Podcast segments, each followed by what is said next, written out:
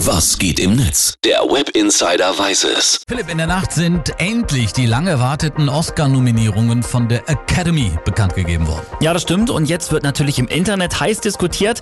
Auf YouTube gab es eine Menge User, die sogar einen Livestream Mhm. zu den Nominierungen gemacht haben. Auf dem YouTube-Kanal von The Oscar Expert, da ging's so richtig rund. Joker with 11 nominations. Bleeding? Whoa! Oh my god. Oh, wait, what? Jennifer Lopez. Oh my god, one?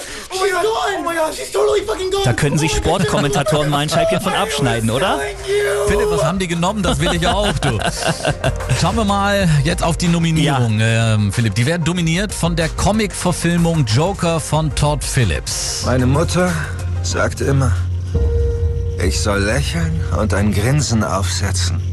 Sie hat gesagt, ich hätte eine Bestimmung, Lachen und Freude in die Welt zu bringen.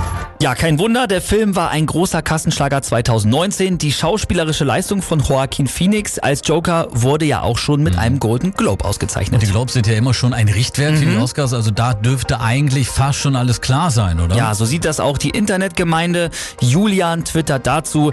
Elf, äh, elf Oscar-Nominierungen für Joker, das ist aber auch das absolute Minimum, was dieser Film an Auszeichnungen verdient.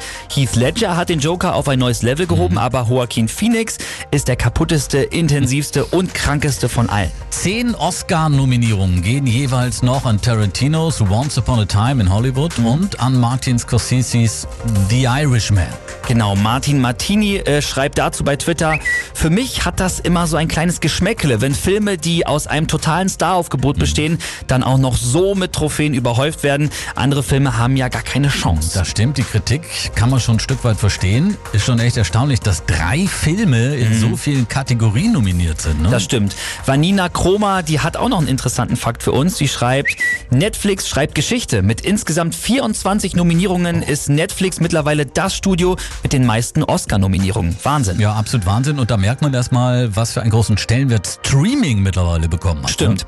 Ich habe natürlich auch noch ein bisschen Ausschau nach witzigen Postings gehalten und da habe ich noch zwei gefunden. Tibor Martini, äh, der twittert, elf Oscar-Nominierungen für den Joker. Das könnte der größte Wahlsieg für einen Clown seit 2016 werden. Ne? Oh ja, der ist gut. Und Jana Fischer schreibt noch, ich kann keine Oscar-Nominierungen ernst nehmen, in denen bei bester internationaler Film das Ibiza-Video von HC Strache Video fehlte. Okay, der ist auch gut. Ja. Philipp, vielen Dank für den Blick ins World Wide Web. Ja, sehr gerne.